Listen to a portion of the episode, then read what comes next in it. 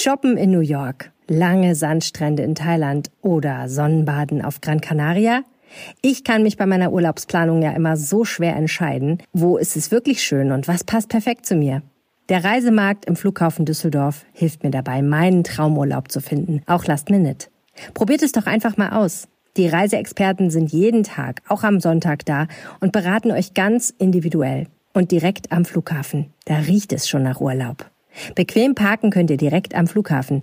Mit dem Codewort Aufwacher im Beratungsgespräch bekommen die ersten 100 Besucher bis Ende Juni bis zu eine Stunde Parken geschenkt.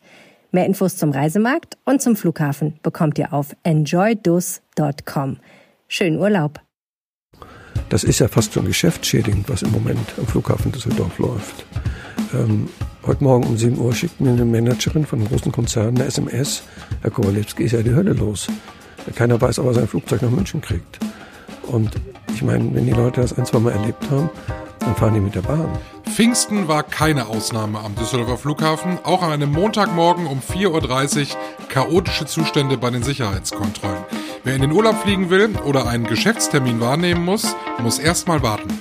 Ein Thema heute hier bei uns. Rheinische Post Aufwacher.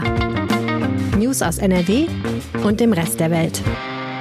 Hallo und herzlich willkommen zum Aufwacher. Ich bin Michael Höhing. Später sprechen wir auch noch über ein neues Missbrauchsgutachten, diesmal im Bistum Münster. Hier ist die Kirche aber einen ganz anderen Weg der Aufklärung gegangen. Ob das gut oder schlecht ist, das sprechen wir gleich. Die Ergebnisse sind aber nicht weniger erschreckend als in der Vergangenheit. Zu unserem ersten Thema. Wer in diesen Tagen in den Urlaub fliegt, der fliegt am besten ab Köln oder ab Weze. Hauptsache nicht vom Düsseldorfer Flughafen. Das muss man so in aller Deutlichkeit sagen. Täglich sehen wir da lange Schlangen und echte chaotische Zustände.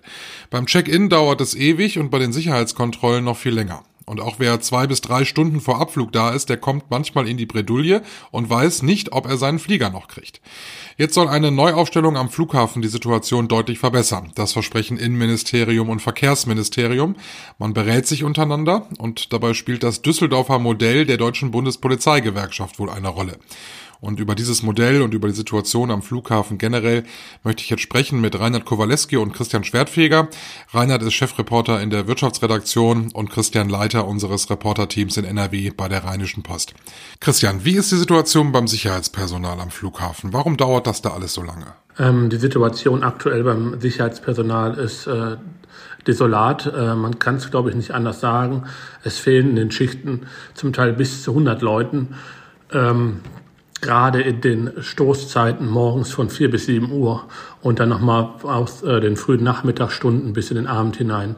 Also da äh, fehlt es massiv an Kräften. Und das äh, führt natürlich dazu, äh, dass wir momentan und man nicht nur momentan schon seit Wochen diese Bilder sehen vom Flughafen mit der langen Wartenschlange und halt auch den äh, sehr unzufriedenen Passagieren. Jetzt hatten wir Pfingsten, da war klar, da war jede Menge los. Jetzt sind wir in der normalen Woche, es ist zwar ein Feiertag drin, trotzdem wieder katastrophale Verhältnisse. Wir haben ja noch nicht mal Ferien. Wenn ich jetzt noch Urlaub suche, würdest du jetzt zum Beispiel einen Flug von oder bis Düsseldorf buchen? Um es einfach zu sagen, nein. Also wenn es irgendwie möglich ist, würde ich jetzt keinen Flug äh, vom Düsseldorfer Flughafen buchen.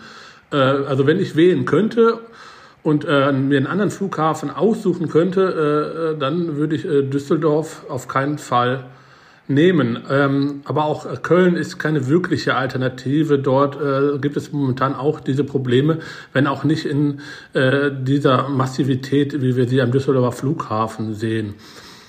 Ähm, eine Alternative äh, könnte sicherlich sein äh, Weze am Niederrhein. Ich möchte gern Reinhard mal ins Boot holen aus der Wirtschaftsredaktion. Reinhard, ein privater Betreiber, so wie der vom Flughafen, der will ja Geld verdienen. Und im Moment sieht es ja aber ja so aus, als wenn man die Leute ja eher verprellt, dass die gar nicht mehr ab Düsseldorf fliegen und sich direkt nach einer Alternative umsehen. Also warum arbeitet der Betreiber denn nicht selbst an einer Lösung, um das Ganze da zu verbessern? Naja, der Flughafen sitzt in der Falle. Aber auch die Airlines, es ist alles sehr schlecht organisiert. Formal ist die Bundespolizei zuständig für die Sicherheitskontrollen. Die hat eine Sicherheitsfirma beauftragt, die heißt DSW, die Kontrollen zu machen. Die ist aber so schlau und sagt, oh, wenn ich nicht so viele Leute habe, verdiene ich mehr Geld. Und jetzt geht der Verkehr auf einmal so hoch und jetzt sind alle ganz überrascht und sagen, oh, wer kontrolliert denn jetzt hier? Und dummerweise ist keiner da oder viel zu wenig Leute da. Also es ist ein Riesenskandal, das ist schlecht gemanagt worden. Ähm, es hängt natürlich stark mit der Corona-Krise zusammen. Viele Leute haben auch diese Sicherheitsfirma verlassen, also weil da nichts lief, weil immer noch Kurzarbeit, Kurzarbeit, Kurzarbeit. Äh, die haben andere Berufe gefunden. Äh, und jetzt ist es eben ganz schwer, das wieder aufzubauen. Jetzt gibt es eine Idee von der Deutschen Bundespolizeigewerkschaft, heißt das Düsseldorfer Modell. Da würde man jetzt am Flughafen eine halbstaatliche Sicherheitsgesellschaft gründen. 51 Prozent der Anteile soll der Bund halten. Der Flughafenbetreiber soll daran beteiligt sein, aber auch das Land NRW könnte darin einsteigen. Und in dieser halbstaatlichen Firma sollen dann also Passagier- und Gepäckkontrollen, aber auch so diese ganze ähm, Flughafensicherheit, die Streifendienste, die es dort gibt auf dem Vorfeld, zum Beispiel, das soll alles zusammengefasst werden. Und das ganze Personal äh, wird dann auch nach Tarifvertrag des Bundes bezahlt, bekommen also dann mehr Geld als jetzt. Und äh, so hätte man auch mehr Personal zur Verfügung, was man dann bei Bedarf von A nach B äh, ziehen könnte. Also zum Beispiel, wenn man dann bei der Gepäckkontrolle mehr Leute braucht, könnte man die dann entsprechend dort verstärkt einsetzen. Das die Idee von diesem Düsseldorfer Modell. Christian, glaubst du, das würde was bringen an Entspannung? Ja, ich denke schon, äh, dass es zur Entspannung führen kann, allerdings nicht sofort und auch nicht äh, mittelfristig. Also mittelfristig heißt für mich jetzt erstmal mit Blick in die Sommerferien, äh, äh, da wird das nichts bringen und bis dahin wird es auch auf gar keinen Fall umzusetzen sein. Äh, sowas dauert äh, Monate, äh, da müssen ja auch neue Gesetze für geschaffen werden. Also mit Entspannung äh, wird frühestens äh, vielleicht in einem Jahr zu rechnen sein am Düsseldorfer Flughafen. Also auf gar keinen Fall kurzfristig. Jetzt hat Christian das gerade eben schon gesagt, in Köln ist die Situation nicht ganz so schlimm wie in Düsseldorf, aber es gibt auch dort eben das Problem, dass man lange Wartezeiten in Kauf nehmen muss, weil das Personal dort einfach fehlt. Ist das ein generelles Problem an Flughäfen im Moment? In München machen sie es ganz anders. Da hat der Staat eine private Firma gegründet, also eine Staatsfirma, hat da ungefähr 2000 Leute angeheuert und die machen die Sicherheitsprüfungen. Da funktioniert's. Das liegt daran, dass die auch während der Corona-Krise viel weniger Personal abgebaut haben. Die verdienen auch mehr. Die haben irgendwie das ganze, ganze System ist stabiler. Ähm, und bei uns, ja, da werden immer irgendwelche Hilfsformen angeheuert, die machen das. Dann, wenn hochgefahren werden soll, klappt das nicht, weil die Mitarbeiter müssen Sicherheitsprüfungen machen. Da fallen die oft durch. Ähm, und die Passagiere sind das Opfer, aber auch die Airlines sind das Opfer. Das ist ja fast schon geschäftsschädigend, was im Moment am Flughafen Düsseldorf läuft. Ähm, heute Morgen um 7 Uhr schickt mir eine Managerin von einem großen Konzern eine SMS. Herr Kowalewski ist ja die Hölle los. Keiner weiß, ob er sein Flugzeug nach München kriegt. Und ich meine, wenn die Leute das ein, zwei Mal erlebt haben, dann fahren die mit der Bahn. Die sagen sich, ich bin doch nicht verrückt und fliege ab Düsseldorf irgendwo hin, wenn ich nicht weiß, ob ich zwei oder drei Stunden in der Warteschlange sitze. Da nimmst du doch lieber einen Zug oder machst eine Videokonferenz. Also ich nehme an, dass das Eurowings richtig Geld kostet jetzt, diese Krise. Ist das nur eine Frage des Geldes? Ähm, also muss man den Leuten, die dort arbeiten, mehr bezahlen und schon würde es besser laufen? Nein, also der neue Tarifabschluss sieht vor, dass die 20 Euro die Stunde kriegen. Das ist, ich finde das sehr viel für eine quasi ungelernte Arbeit. Also die machen einige Wochen Einführungskurs. Ähm, müssen auch noch eine Prüfung machen, da müssen sie schon zeigen, dass sie nachdenken können dass sie ein bisschen Stress aushalten können. Aber ähm, die werden besser bezahlt als Verkäuferin, als Altenpfleger, würde ich mal sagen. Also sie werden nicht schlecht bezahlt. Was in Düsseldorf ja auch ein Problem ist, nicht seit neuestem, sondern schon länger oder schon lange, äh, sind Koffer. Also wenn man da auf einen Koffer wartet, da kann man ja manchmal wirklich sehr lange warten. Das ist auch ein Riesenproblem, oder? Ja, ähm, beim Koffern ist genau dasselbe Theater an sich.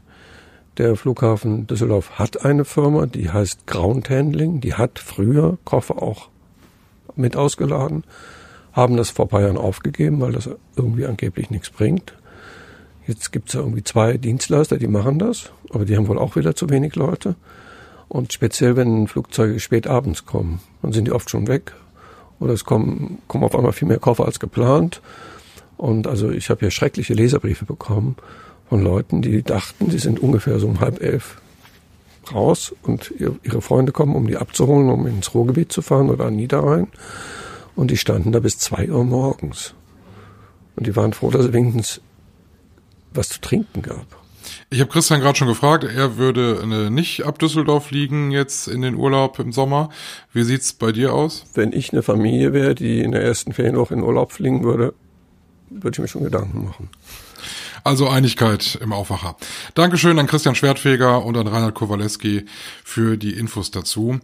Die Erfahrungsberichte und mehr zu den Plänen zum Düsseldorfer Flughafen findet ihr auf rponline.de. Den Link dazu habe ich euch in die Show Notes gepackt. Ganz anderes Thema jetzt. Der Missbrauchsskandal in der katholischen Kirche ist noch bei weitem nicht aufgeklärt. Die ganze Dimension lässt sich nur erahnen und puzzelt sich eigentlich immer nur stückweise auf. Gestern hat eine unabhängige Forschergruppe ihre Ergebnisse über Missbrauchsfälle im Bistum Münster veröffentlicht.